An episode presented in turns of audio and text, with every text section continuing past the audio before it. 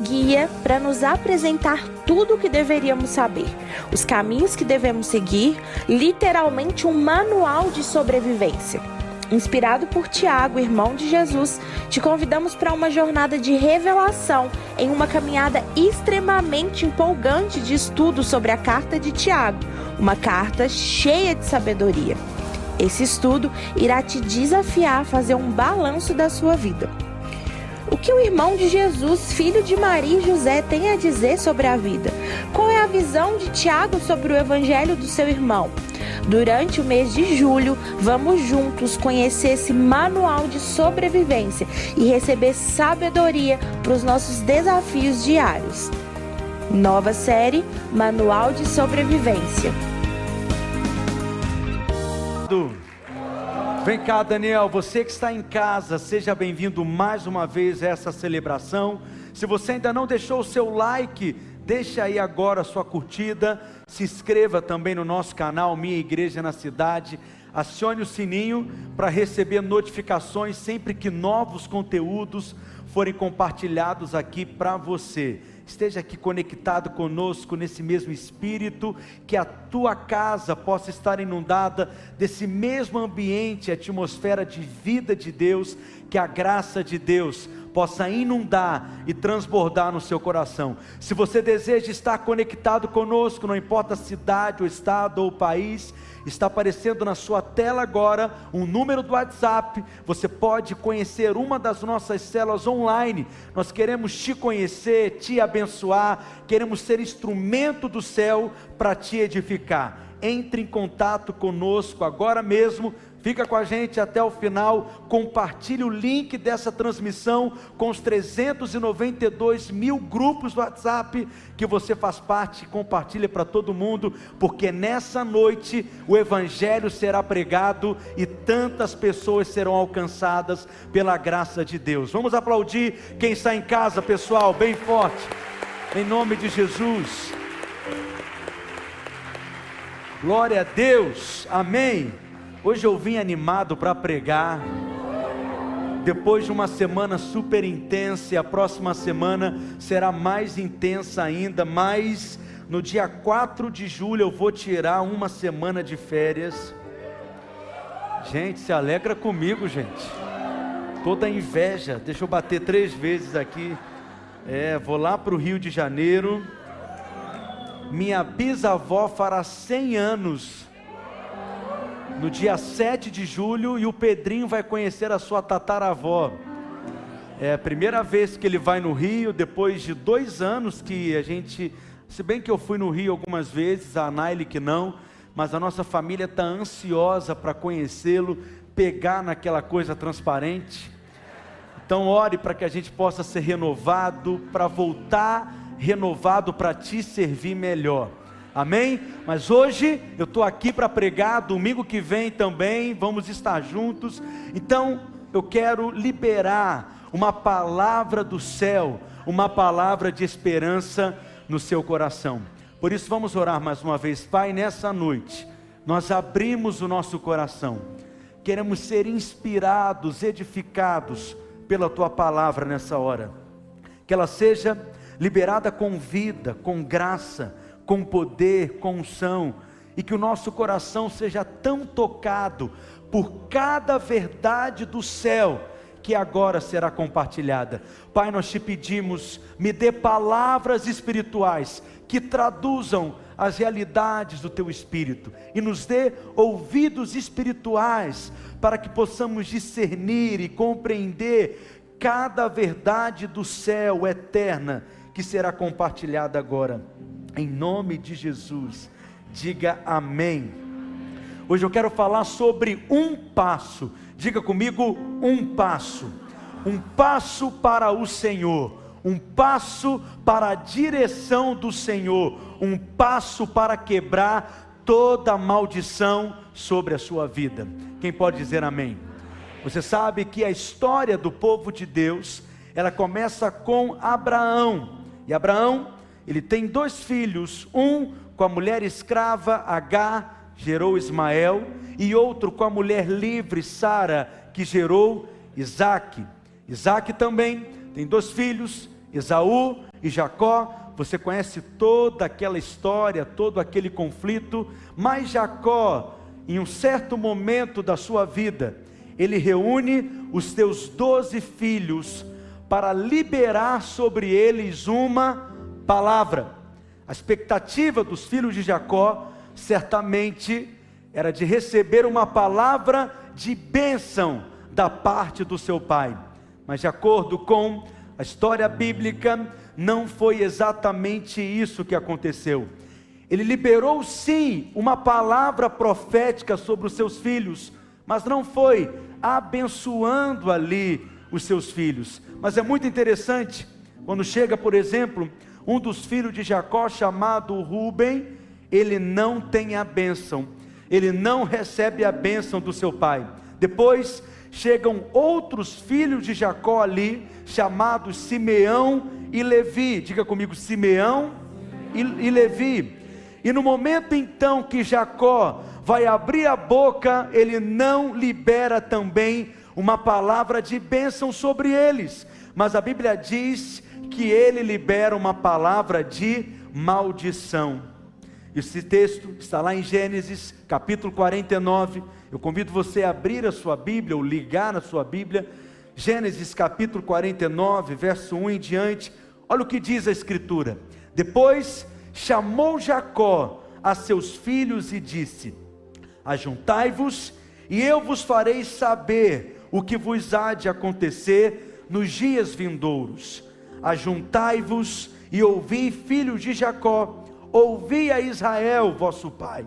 Ruben, tu és meu primogênito, minha força e as primícias do meu vigor, o mais excelente em altivez e o mais excelente em poder, impetuoso como a água, não serás o mais excelente. Veja, isso não é bênção, não é uma palavra de bênção. O texto continua: porque subiste ao leito de teu pai e o profanaste, subiste à minha cama. Simeão e Levi são os dois próximos filhos de Jacó que irão ouvir as palavras proféticas do seu pai. E o texto continua dizendo: Simeão e Levi são irmãos, as suas espadas são instrumentos de violência.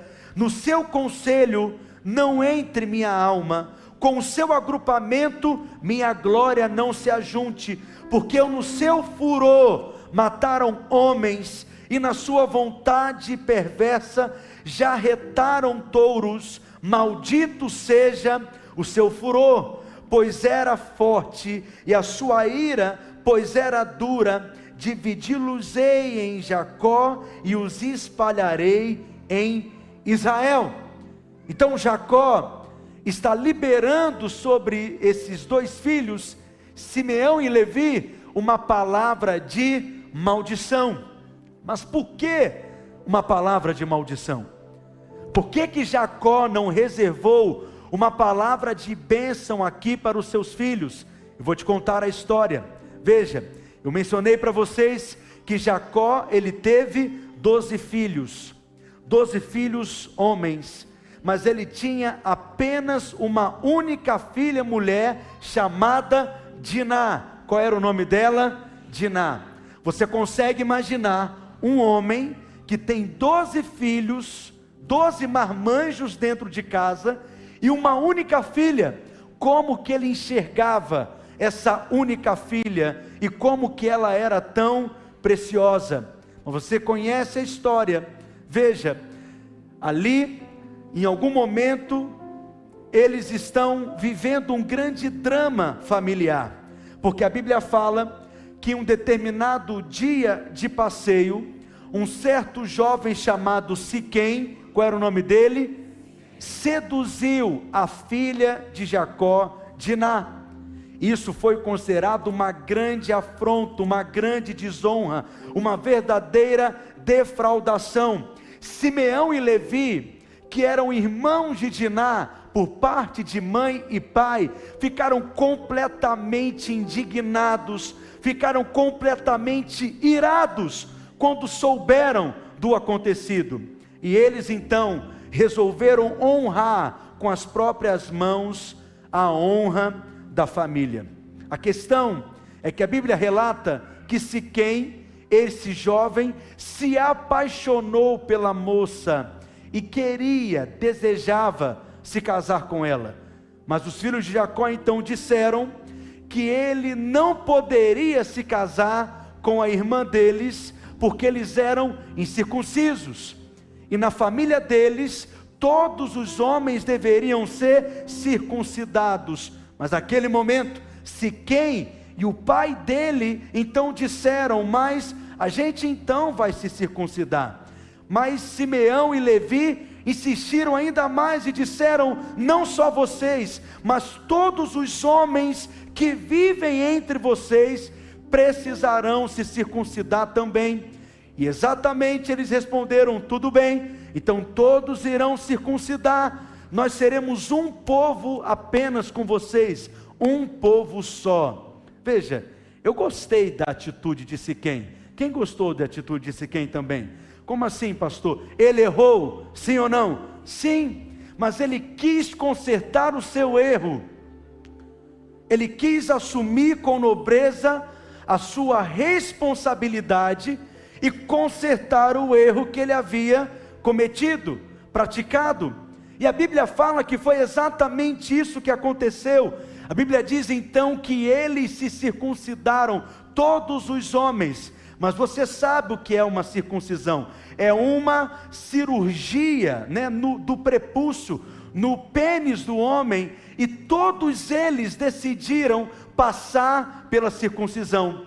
A questão é que a Bíblia fala que no momento em que eles estavam sentindo mais dor, no momento mais dolorido, em que eles estavam inchados também, em que os homens não podiam se levantar, Simeão e Levi pegaram as suas espadas e foram lá e mataram todos aqueles homens. Eles foram completamente desonrosos, eles foram completamente desleais, eles foram completamente covardes, porque ele aproveitou exatamente o momento em que aqueles homens estavam mais vulneráveis. Aproveitaram aquele momento de fraqueza de todos aqueles homens, e segundo, porque eles não se viam como inimigos e eles queriam corresponder com todas as exigências que foram colocadas sobre eles.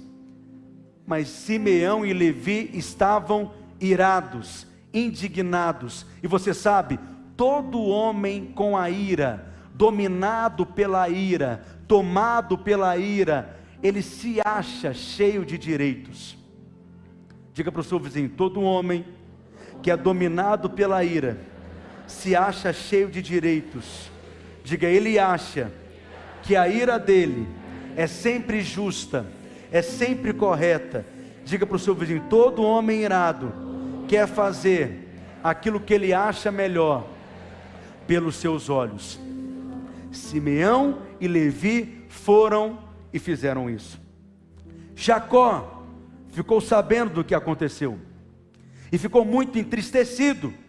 Jacó ficou completamente contrariado ao saber do ocorrido, que seus filhos foram trapaceiros, que seus filhos agiram como enganadores, que seus filhos agiram com deslealdade, que seus filhos agiram exatamente como ele era, como ele foi um dia. É muito ruim quando você percebe nos filhos a sua história. É muito ruim quando você enxerga nos filhos a sua vida. E por isso, diante dessa situação, Jacó se cala. Jacó não diz nada, não fala nada, fica completamente calado, mas os anos se passaram. E quando Jacó agora está perto da morte, está no fim dos seus dias, ele que era um homem de Deus, ele que era um profeta, ele que era um sacerdote naquele tempo, Jacó então, ele agora vai reunir os seus filhos e liberar sobre eles uma palavra profética. E os seus filhos, que estão esperando receber uma palavra de bênção, Simeão e Levi recebem uma palavra de maldição. Sabe o que é sério a respeito da maldição? É que ela é geralmente passada de pais para filhos. Sabe o que é sério a respeito da maldição? É que ela geralmente é geracional. Você percebe aquela maldição que vai permanecendo naquela casa, naquela família, naquele contexto, de geração em geração. Então, normalmente, quem está debaixo de maldição é uma maldição que veio anteriormente, é uma maldição que veio de maneira geracional. Isso é o que é muito sério. A respeito de maldições, e a respeito de vivermos debaixo de maldição. Agora, Simeão e Levi estão vivendo como amaldiçoados, estão vivendo debaixo de uma palavra de maldição. Mas a Bíblia fala que os anos se passaram, diga comigo, os anos se passaram. Então, eles se tornaram um grande povo, uma grande tribo. Levi teve filhos, que tiveram filhos, e que tiveram filhos, que de repente se tornou uma grande tribo entre o povo de Israel, mas era uma tribo debaixo de maldição. Passaram-se muitos anos, o povo de Israel se tornou um povo muito numeroso, lá no Egito. Eles haviam saído do Egito, em um determinado momento, eles estão no monte, na, na beira do monte Sinai, quando Moisés, subindo no monte, tendo uma experiência com a glória de Deus, com a presença de Deus, e ele recebe ali a revelação dos mandamentos da lei. A Bíblia diz que enquanto Moisés estava ali, naquela experiência com a glória de Deus, e demorando muito, o povo ficou completamente quieto. O povo de Israel, eles ficaram no deserto completamente impaciente e resolveram criar para eles um ídolo. Eles então levantaram um bezerro de ouro e resolveram adorar aquele bezerro de ouro e resolveram prestar cultos àquele bezerro de ouro e começaram a afirmar que aquele bezerro de ouro era o Deus deles. Eles estavam no pé do monte, vendo a glória de Deus, testemunhando a experiência que Moisés estava tendo com a glória de Deus e a presença de Deus no monte, e mesmo assim se envolveram na idolatria, e mesmo assim desonraram a Deus, e mesmo assim viraram as costas para Deus, e a Bíblia diz que naquele momento Moisés, ele desce do monte e quando ele vê aquela cena, ele fica completamente indignado. Ele chega até a quebrar as tábuas dos dez mandamentos e a Bíblia diz que ele faz uma afirmação. Diga comigo, uma afirmação. Ele então diz: aqueles que estão do lado do Senhor, aqueles que pertencem ao Senhor, deem um passo adiante. Diga comigo, um passo. Mais forte, diga um passo. Vamos ler isso? Êxodo capítulo 32, verso 26. Quem está aqui comigo ainda? Já foram assistir Fantástico ou estão aqui? Leia comigo então. Pôs-se em pé à entrada do arraial e disse: Leia bem forte: Quem é do Senhor, vem até mim. Mais uma vez, quem é do Senhor, vem até mim. Quem é do Senhor, dê um passo diante de mim. Quem é do Senhor, faça uma menção, tenha alguma reação, saia do seu lugar, movimente-se, dê um passo, venha até mim. Quem é do Senhor, dê um passo em direção ao Senhor. E naquele momento, talvez a expectativa é que era aqueles que eram da tribo, por exemplo, de Ruben, é que dessem esse passo.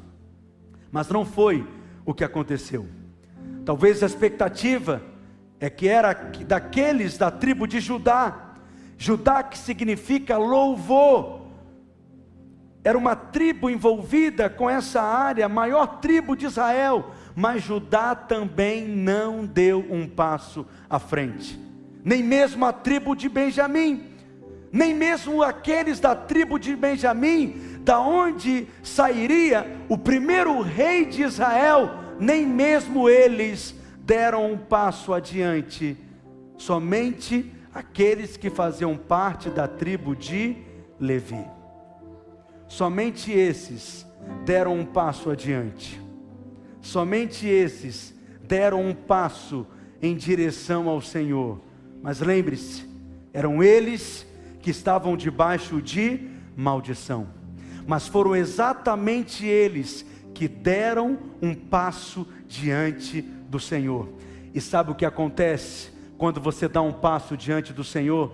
Fala para o seu vizinho, sabe o que acontece? Pergunta para ele. Não, pergunta igual crente, cutuca ele. Sabe o que acontece quando você dá um passo em direção ao Senhor?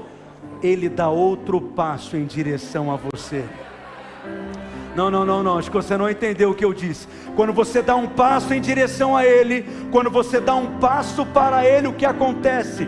Ele mesmo dá um passo em direção a você e Ele vai ao seu encontro. Alguém pode dar um glória a Deus nessa noite?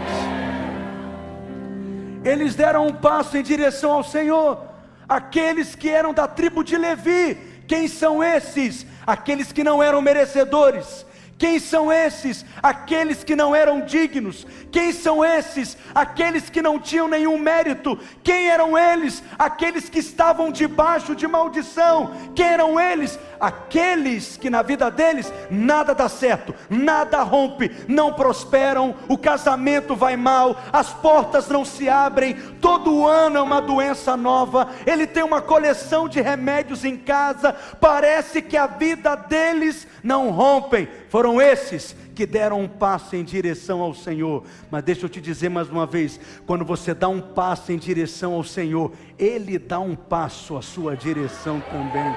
Aleluia, diga amém. Eles estavam debaixo de maldição, e aquela maldição era passada de uma geração a outra. Mas agora o Senhor está perguntando: tem alguém aqui disposto a dar um passo à minha direção? Tem alguém aqui disposto a dar um passo, apenas um passo? Se você der um passo em direção ao Senhor, acredite, algo vai acontecer. Quem recebe essa palavra nessa noite, levanta sua mão. A boa notícia para você é: você não tem que viver debaixo de maldição. Vou repetir: não é a vontade de Deus que você viva debaixo de maldição. Se você chegou aqui hoje nesse estado, parece que nada na sua vida rompe, nada dá certo, seu casamento é aquela confusão, suas finanças nunca rendem. Nessa noite, toda maldição será quebrada na sua vida, toda maldição será desfeita na sua vida. Diga aleluia. É essa boa notícia do Evangelho que eu vim te contar nessa noite. Há dois mil anos atrás, houve um homem, um galileu, que andava pelas ruas de Jerusalém, curando enfermos, expulsando demônios, purificando leprosos, ressuscitando mortos. E esse homem um dia subiu na cruz do Calvário, e lá naquela cruz, ele se tornou tudo aquilo que você era, para que hoje você pudesse ser tudo aquilo que ele é. Lá naquela cruz, ele se fez filho do homem, para que hoje você seja filho de Deus. Ele tomou uma coroa de espinhos para te entregar uma coroa de glória. Lá naquela cruz, ele se fez maldição, para que hoje você pudesse ser abençoado. Levanta sua mão para o céu e diga: É isso que eu sou. Diga: Eu sou abençoado. Diga: Eu sou favorecido. Eu sou amado. Diga: Os céus estão abertos sobre mim. Faz cara de abençoado para quem está do seu lado. Fala para ele, cutuca ele, diga é isso que eu sou. Eu sou abençoado. Eu ando como abençoado. Eu falo como abençoado. Eu me visto como abençoado. Aonde eu toco é abençoado. Aonde eu chego é abençoado. Aleluia! Um passo para o Senhor. Um passo e toda maldição é quebrada na sua vida. Isaías capítulo 53, verso 5. Mas ele foi transpassado pelas nossas transgressões. Você pode ler? E moído pelas nossas iniquidades, o castigo que nos traz a paz estava sobre ele, e pelas suas pisaduras somos sarados. Se você hoje chegou aqui carregando maldição, eu quero te dizer, você não precisa carregar mais. Toda maldição será quebrada na sua vida hoje. Parece que não tem solução. Parece que não tem alternativa. Cheio de portas fechadas. Você só tem recebido más notícias. Deixa eu te dizer, não há necessidade de continuar assim. A sua história pode mudar hoje. Hoje pode ser uma noite especial na sua vida. Nunca despreze uma noite na presença de Deus. Uma noite pode mudar a sua história. Uma noite pode mudar o seu destino. Uma noite pode mudar a sua história, a história dos seus filhos, dos filhos dos seus filhos, dos seus netos, bisnetos, tataranetos. Uma geração pode ter a história toda transformada por causa de uma noite como essa, na presença de Deus, e é isso que eu percebo que está acontecendo aqui entre nós. Quem testifica comigo, diga amém. amém. Pastor, o que, que eu tenho que fazer? Você tem que apenas dar um passo.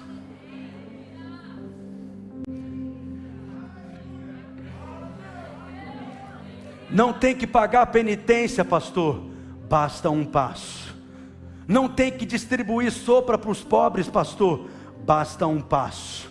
Não tem que subir uma escadaria pagando uma promessa, pastor. Basta um passo. Não tem que praticar boas obras, pastor. Basta um passo. Não tem que primeiro largar de fumar, de beber, de dançar colado, pastor Basta um passo, um passo, um passo, e toda maldição é quebrada na sua vida. Um passo e a sua história é mudada. Um passo e Deus te dá um novo começo. Mas, pastor, você está falando isso porque não conhece a minha história. Eu tenho feito muitas coisas erradas, eu tenho feito muitas coisas que eu me envergonho delas. Eu tenho um histórico ruim, eu tenho uma história horrível.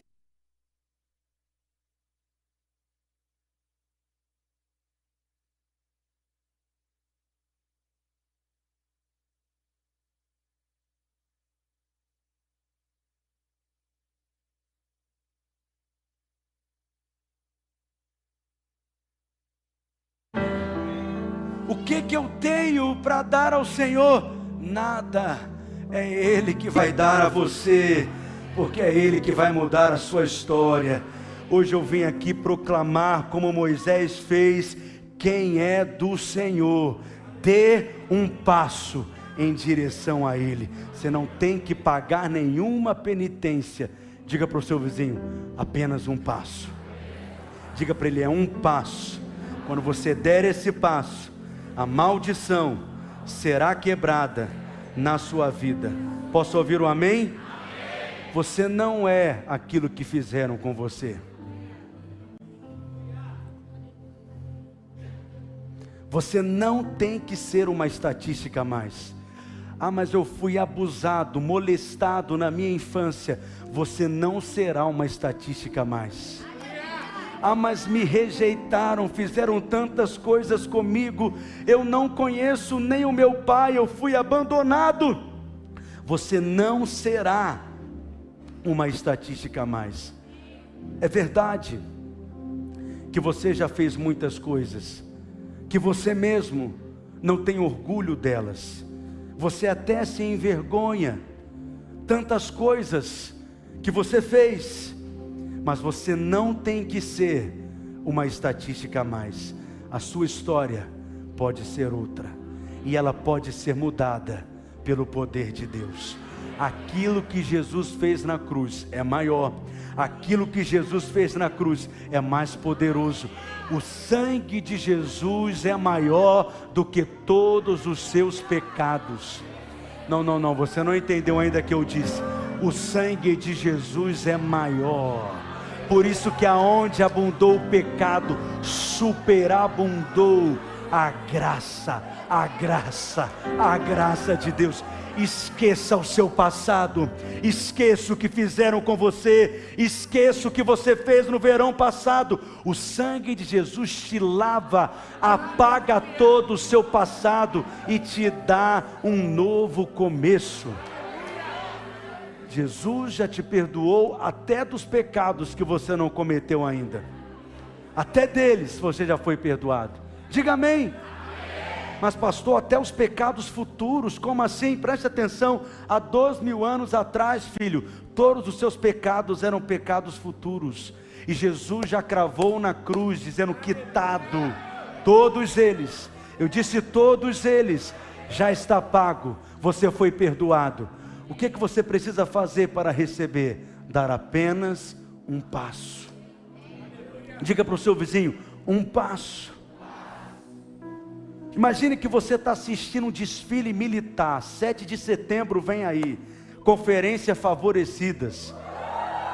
Já separe aí na sua data, esse prédio vai ficar cheio de purpurina, gospel, aleluia. Cadê as mulheres abençoadas? As favorecidas, 7 de setembro.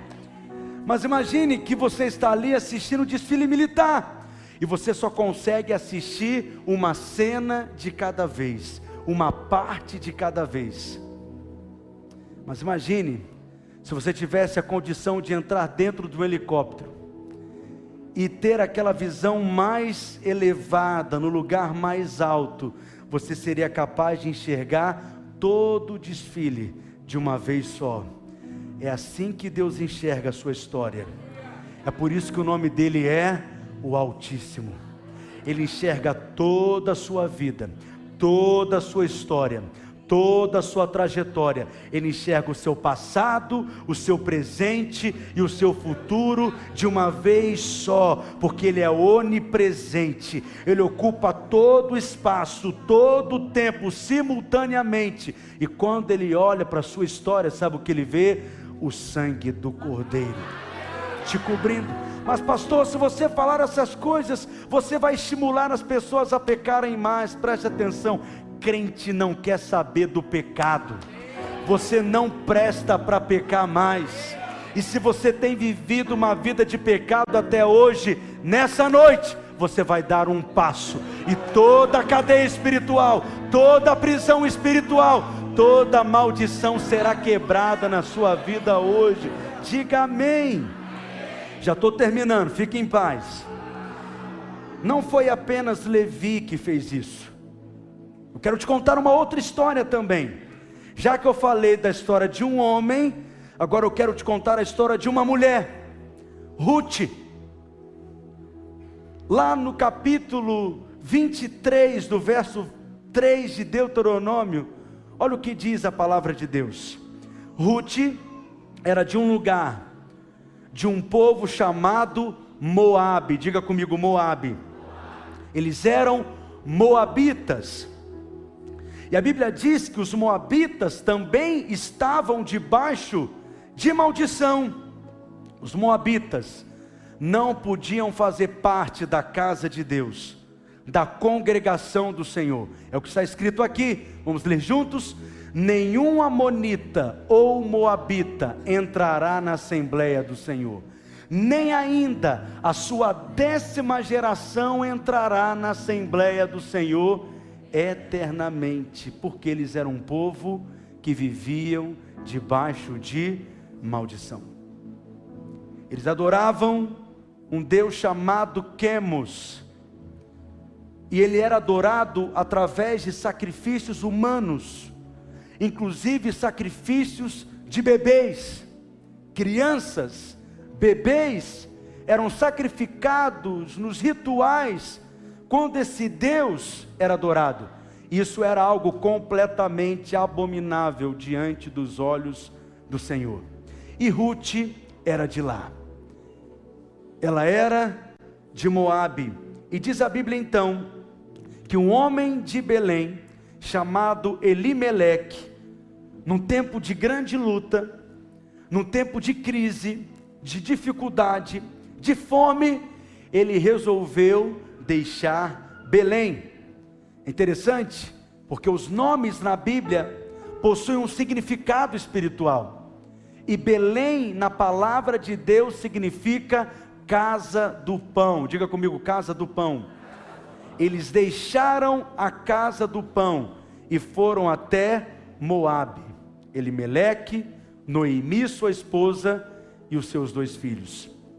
Esses dois filhos se casaram então em Moabe, e eles encontraram duas moabitas, uma delas era Ruth e a outra se chamava Orfa. E aconteceu que eles ficaram ali mais ou menos no período de dez anos, diga dez anos. E no final uma tragédia aconteceu porque ele morreu, o patriarca da família morreu, pouco tempo depois, os seus filhos também morreram, e fica ali todas aquelas mulheres, Noemi, Ruth e Orfa, eram, é, se tornaram mulheres viúvas, e Noemi, ele, ela chega para suas duas noras, e essa é uma das passagens assim, mais lindas da palavra de Deus, porque ela chega para suas duas noras e fala: Olha, eu estou liberando vocês, abençoando vocês, vocês devem ir e seguir o caminho de vocês, vocês são novas, podem refazer a vida, vocês podem conhecer novos maridos, e, e eu creio que vocês deveriam se casar. Essa foi a fala de Noemi para as suas duas noras que estavam viúvas. Órfã, ela fez o que era de se esperar fazer. Ela deu um abraço na sua sogra, se despediu da sua sogra e ela então resolveu ir embora. Ela fez aquilo que é esperado. Mas Ruth teve uma atitude diferente. O que Ruth fez? Ruth fez aquilo que é inesperado. Quando ela então escuta sua sogra dando esse conselho e essa direção, dizendo que ela poderia ir embora e casar-se novamente, o que, que ela respondeu? Ruth capítulo 1, verso 16. Esse texto é muito usado em casamentos, mas o que foi dito aqui não foi para um, de um noivo para uma noiva, mas foi da nora para sua sogra, porque só na Bíblia tem histórias assim, acredite. Olha o que, que diz a palavra de Deus. Vamos ler? Disse, porém, Ruth. Vamos ler juntos? Não me insistes para que te deixe e me obrigue a não seguir-te, porque aonde quer que fores, irei eu, e onde quer que pousares, ali pousarei eu. Olha o que, que ela diz, aqui é a chave. O que ela vai dizer agora mudou a sua história, mudou o seu destino. O que, que ela diz em seguida? Leia comigo: O teu povo é o meu povo, o teu Deus é o meu Deus. Vamos falar mais uma vez? O teu povo é o meu povo, o teu Deus é o meu Deus. O que que Ruth fez? Ruth fez o inesperado. Quando você faz o inesperado, Deus ele faz o extraordinário na sua vida. Orfa fez aquilo que é de se esperar, mas Ruth agiu de maneira inesperada. Diga para o seu vizinho: quando você faz o inesperado, Deus te responde, fazendo o extraordinário. Diga para o seu outro vizinho: quando você faz o inesperado, Deus responde você fazendo o extraordinário na sua vida. Sabe o que é esperado? Que você chegue aqui porque alguém te convidou, que você venha por educação, ouça essa pregação até o final, olhando o relógio. Amanhã eu tenho que acordar cedo para trabalhar e esse pastor já tem que concluir essa pregação. Isso é o esperado. Orfa fez aquilo que era esperado. Orfa fez aquilo que era comum é estar alguém aqui ouvindo e pensando: isso não é para mim, isso não se aplica para mim, o que ele está falando não é para mim. Eu venho de um lugar debaixo de uma de maldição. Eu venho de uma família que vive uma maldição atrás da outra na minha casa. Tudo está empacado, nada dá certo, ninguém prospera a vida de ninguém rompe. Preste atenção, pensar assim é o esperado. Mas Ruth agiu de maneira inesperada.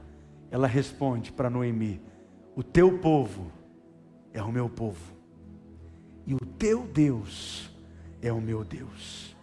Quando você faz o inesperado, Deus responde realizando algo extraordinário na sua vida. O que que Ruth fez? Nada. Qual foi a grande obra que ela realizou? Nenhuma. Qual foi a grande boa ação que ela praticou? Nenhuma. Ela apenas respondeu: O teu povo é o meu povo, e o teu Deus é o meu Deus. Deus está falando com alguém aqui nessa noite. E aí a Bíblia fala que elas juntas foram a Belém, para a casa do pão. Só que Ruth era moabita, Ruth era estrangeira. Se ela fosse judia, não estrangeira, ela teria o direito de se casar com um parente do seu marido que havia morrido, para não dividir a herança da família. Mas por ser estrangeira, ela não tinha o direito dessa bênção. Presta atenção, você tem noção? A gente fala muito do Egito, dizendo que o Egito simboliza o mundo na palavra de Deus. Os egípcios, eles tinham um tratamento todo especial. A Bíblia fala que a partir da terceira geração de egípcios, eles poderiam congregar na casa de Deus como se fossem judeus. Mas a respeito dos moabitas, como lemos, nem aqueles que eram da décima geração poderiam entrar na assembleia, poderiam congregar na casa de Deus, eles eram os últimos dos últimos, eles eram os mais mal vistos, eles eram os mais rejeitados, e essa era Ruth que chegou em Belém, na casa do pão. Quando você faz o inesperado, Deus te responde realizando algo extraordinário na sua vida. Qual foi o extraordinário que Deus fez na vida de Ruth? Ela conhece um sujeito chamado Boaz, o cara mais rico da cidade, parente do seu marido já falecido, mas ela não tinha o direito de se casar com ele, porque ela era estrangeira. Mas Deus fez algo especial. Boaz era o mais rico, o mais importante da cidade, e solteiro. Quantos anos Boaz tinha, pastor? Não sei. Mas alguns dizem que ele tinha 40 anos. Outros dizem que ele tinha 50 anos. Agora eu te pergunto: como que um sujeito desse chega a essa idade, rico, importante na cidade, sozinho? Seu Boaz pode estar por aqui. Você não precisa ir para outro arraial para caçar Boaz, não. Fala para o seu vizinho: aqui é Belém, é a casa do pão, e o seu pão, o seu Boaz está aqui. Olha Deus falando aí nessa noite, diga amém. Como que ninguém encontrou aquela, aquela pérola preciosa? Sabe por quê? Porque Boaz na palavra de Deus simboliza Jesus, e ele está esperando por você. Ele é o seu parente próximo, ele é o seu parente resgatador. E quando Ruth chega e ele vê Ruth, ele pensa: quem é essa moça? Deixa que ela colha em paz as espigas de trigo. E para resumir a história, ele se apaixona por ela. E ele, se, ele decide se casar com ela. Da mesma forma que Ruth foi escolhida, você foi escolhido por Jesus. Você podia ser um estrangeiro, não tinha direito a nenhuma promessa, não fazia parte da aliança, não tem direito a bênção nenhuma. Diga: Esse sou eu. Não tenho direito, não sou merecedor, mas eu fui escolhido. Essa não é uma história maravilhosa? Porque Ruth ela foi buscar refúgio. Tem gente que chegou aqui nessa noite da mesma forma. Você veio encontrar refúgio. Você não tem nada para dar. Você não tem nada para oferecer. Ruth não tinha o que entregar, Ruth não tinha o que oferecer. A Bíblia diz que ela foi em busca de refúgio. Mas olha como que a palavra de Deus ela é maravilhosa. Olha o que que Boaz responde para ela. Ruth capítulo 2, no verso 12. Leia comigo a escritura: O Senhor retribua o teu feito e seja cumprida a tua recompensa do Senhor. Deus de Israel, sob cujas asas viestes buscar refúgio. Preste atenção, ela precisava de ajuda, ela precisava de refúgio. E ela diz então: O teu Deus é o meu Deus. E ela vem buscar refúgio aonde? Nas asas do Senhor Deus Todo-Poderoso. E a palavra diz que ela foi recompensada por isso ela foi guardada pelo Senhor, ela foi protegida pelo Senhor.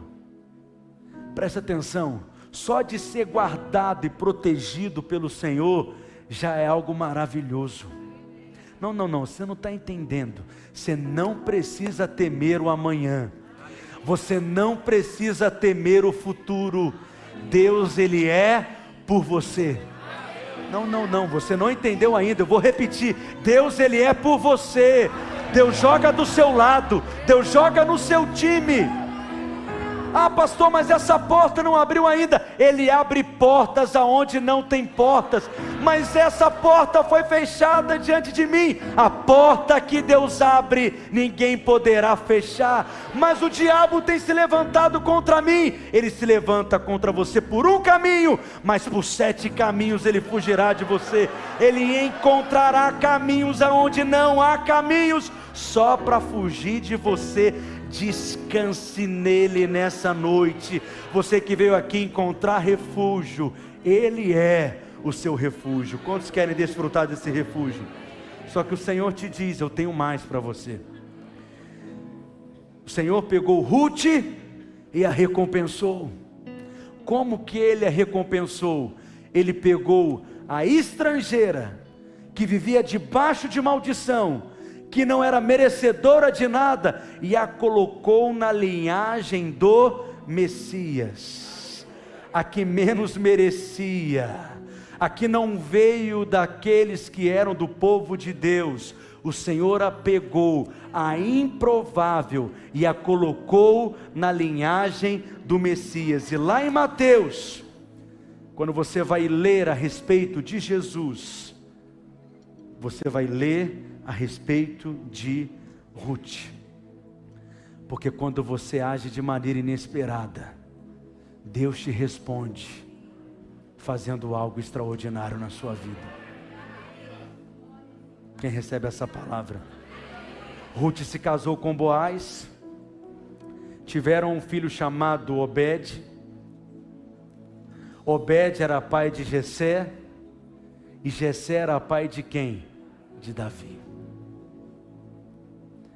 Ela se tornou bisavó do futuro rei de Israel. Os anos do reinado de Davi foram os anos dourados, de grande prosperidade, de grande glória. E ela se tornou a bisavó de Davi. Porque quando você faz o inesperado, filho, Deus te responde, realizando algo extraordinário na sua vida.